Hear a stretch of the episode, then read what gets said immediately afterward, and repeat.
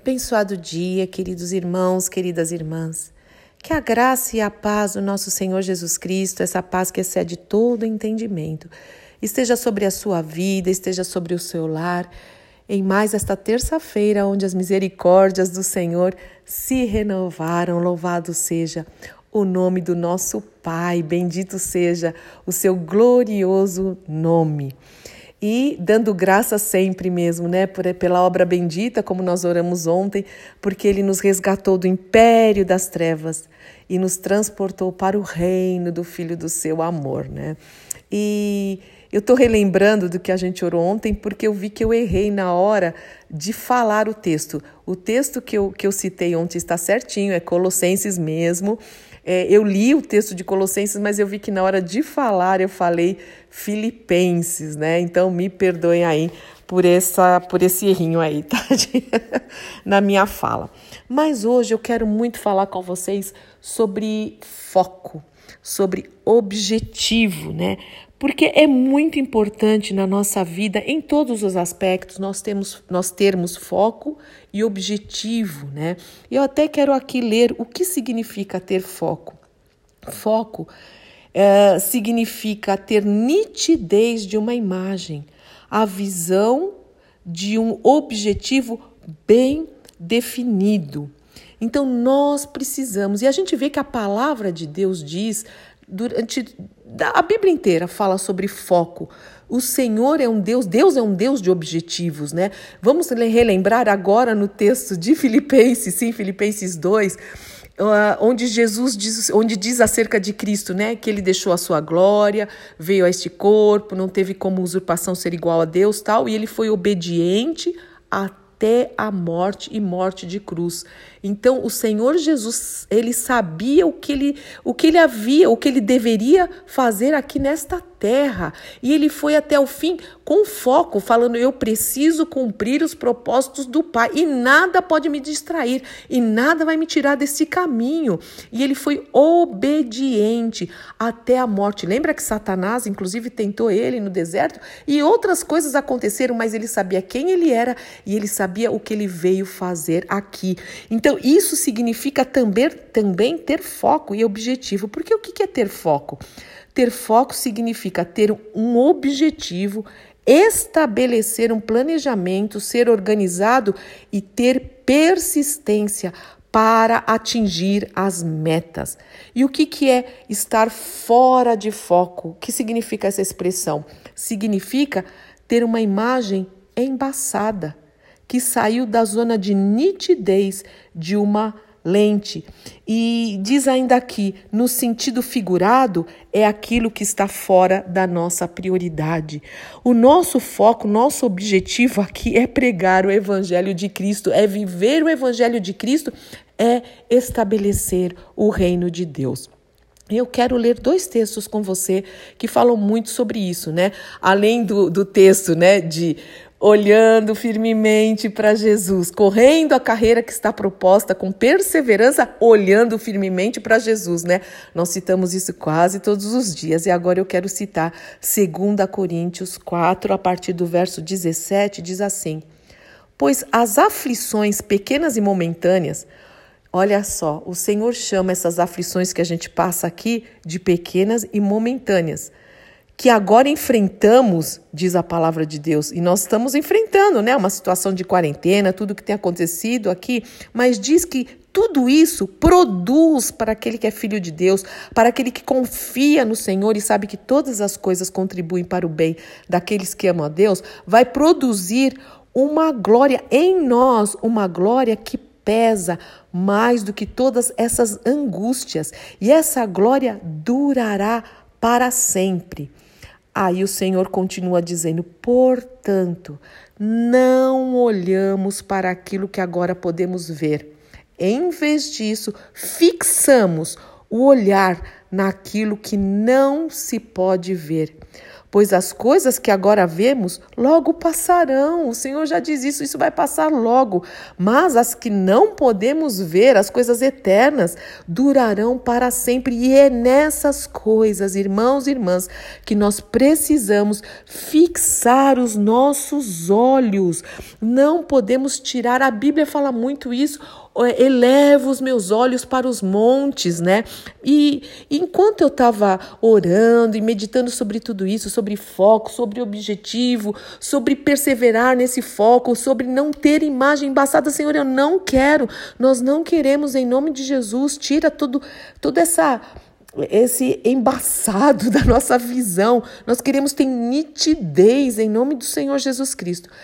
Enfim, Enquanto eu orava tudo isso, eu lembrei de um texto de Isaías, onde o Senhor diz o seguinte: olha que lindo, Isaías 45, eu vou ler a partir do 2. Eu, diz o Senhor, irei adiante de ti. Endireitarei os caminhos tortuosos, quebrarei as portas de bronze, é, Despedaçarei as trancas de ferro, dar-te-ei os tesouros escondidos, as riquezas encobertas, para que saibas que eu sou o Senhor, né? Então, quando, o que, que tem isso a ver, né? Não está falando aqui de olhar foco, tá assim, está assim. Eu irei adiante de ti. O que, que significa isso? Que se a gente olhar para trás, o Senhor não está lá, nem do lado, né? Porque o Senhor fala, eu vou adiante, eu vou à sua frente. Então, para onde que a gente tem que olhar? Para frente, para cima, para o objetivo e para o foco. Nós temos que deixar o passado, as coisas velhas já passaram. Ontem já era, cinco minutos atrás já era. O Senhor fala que Ele vai adiante, adiante. Por isso que Ele fala, corre, com, olhando para Jesus, corre com perseverança, olhando para Jesus, porque Ele está adiante de nós. E Ele diz que vai adiante para fazer isso, para fazer aquilo, muitas promessas, né? E ainda no Isaías 22, é, 45, 22, o Senhor reafirma afirma, ele diz: Olhai para mim, olhai para mim que estou adiante de vós e sede salvos, vós, todos os limites da terra, porque eu sou Deus e não há outro. Olhai para mim.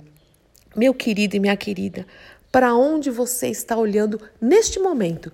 Neste momento que você está orando comigo, conversando, a gente está conversando aqui, orando juntos, meditando na palavra. Qual é o seu objetivo? Qual é o seu foco? Está embaçado ou está nítido? Para onde você está olhando? Você está olhando para o Senhor ou para as circunstâncias ou para você mesmo? Ou para eu não tenho? Ai de mim, coitadinho de mim. Oh vida, oh dor, oh eu. Não, é olhar para o Senhor. Nós vamos ter que deixar peso, nós vamos ter que deixar pecado para correr. Eu já dei esse exemplo, vou dar de novo para aqueles que nunca ouviram, mas eu sei que você já ouviu, é só para a gente relembrar. Conversa com qualquer maratonista. Se ele vai participar de uma maratona com uma mochila cheia de pedra, cheia de peso, é quase certeza que ele vai perder a corrida. Pelo contrário, o maratonista, ele, ele quer um tênis leve, até as roupas hoje para corrida, né? Eu, eu sei que são feitas de um tecido levíssimo, para que o, o, o, maratonista, né, o corredor possa fluir, possa correr e alcançar o seu objetivo. Tem que ser tudo leve. Então, para de carregar pesos que Deus já tirou da sua vida. Irmãos, quando alguém pede oração, oh, pede para o Senhor, né? Vamos orar para o Senhor tirar isso. É, ele já fez, ele já fez, tudo foi consumado. A decisão é sua de falar: eu solto, eu não quero mais carregar, eu me livro, porque Jesus já fez tudo que precisava. Há poder, autoridade no sangue de Cristo, no nome de Cristo. Então sai dessa prisão o Senhor já abriu a cadeia, mas você precisa sair, sair. Quem, quem te segura é o inimigo, é o próprio Satanás. Ele é inimigo da sua alma, ele é inimigo das nossas almas. Ele veio para matar, roubar e destruir. Você está sendo roubado em alguma área da sua vida, em qualquer área. Você tá, tem, ele está tentando te destruir, eh, até te matar, não talvez fisicamente, mas emocionalmente, fisicamente. O Senhor já nos libertou. Ele veio da vida e vida em abundância. Em Deuteronômio 28, o Senhor fala: você escolhe bênção ou maldição. E aí o Senhor fala: Fica a dica. Escolhe a bênção. Ele ainda fala: escolhe a bênção. A decisão é nossa, irmãos. A decisão é nossa. Eu, quando saio de casa, aqui, da minha casa, eu tenho é, como ir para a direita e para a esquerda. Eu, eu, decido se eu quero, quando eu quero ir para a rua, para onde eu vou. Eu, eu, o Senhor, eu tenho essa capacitação. É problema meu. Um caminho é mais longo. O outro caminho é mais curto. Então, eu vou decidir. Aí está. Você precisa decidir, mas lembrando que a porta é estreita, que conduz ao Senhor Jesus é estreita e o caminho apertado. Não dá para carregar os pesos, a mochilinha, os pecados. Irmãos, por favor, vamos ter foco. Jesus já fez todas as coisas. O Senhor já fez. Eu fico aqui. É, eu não quero usar a expressão desesperada, mas é quase isso, porque eu falo, meu Deus, o Senhor já fez tudo, há tanto poder, o Senhor é glorioso, nós podemos viver uma vida diferente. Então não se, não se acostume, não se conforme, não se conforme em viver essa vida pesarosa. Você não precisa viver mesmo em meio a circunstâncias esquisitas. A paz de Cristo excede o entendimento e é independente das circunstâncias, ela passa por cima disso. Saia, saia em nome do Senhor Jesus Cristo. Levanta e anda, como diz o Senhor Jesus. Toma a tua cama, ele diz para aquele paralítico que ele curou, e anda, sai, né? Ó oh, Senhor, Oh, Pai, faz isso nas nossas vidas. Eu preciso ouvir essa palavra. Eu sei que tem irmãos, irmãs, amigos que precisam ouvir essa palavra. Pai, em nome de Jesus, pelo teu Santo Espírito, eu clamo que o Senhor traga essa revelação, traga esse despertamento, Pai. Como eu gostaria de ouvir, Senhor, testemunhos de dizer sim, eu quero, sim, eu largo, sim, eu solto, sim, eu decido.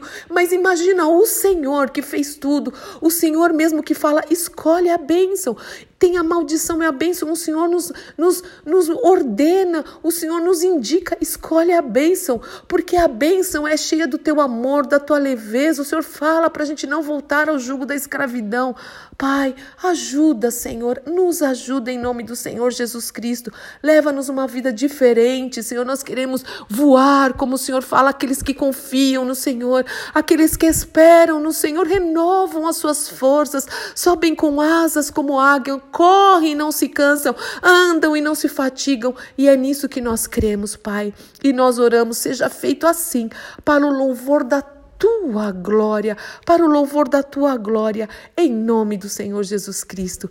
Amém, amém, amém. Deus te abençoe muito, meu querido irmão, minha querida irmã. Eu sou Fúvia Marinhão, pastora do Ministério Cristão Alfa e Ômega, em Alphaville, Barueri, São Paulo. Hoje nós temos reunião de escatologia às 20 horas, das 20 às 21h30. É pelo Zoom. Se você quiser participar, por favor, me peça que eu passo o link, tá bom? Pode participar quem quiser. E aí a gente passa o link, o Haroldo faz o convite, vocês já sabem, né? Acho que a maioria pelo menos sabe como funciona. E aí você entra na reunião 5 para as 8, né? 5 para as 20 é bom, né? 5 para as 20. Deus te abençoe muito em nome de Jesus.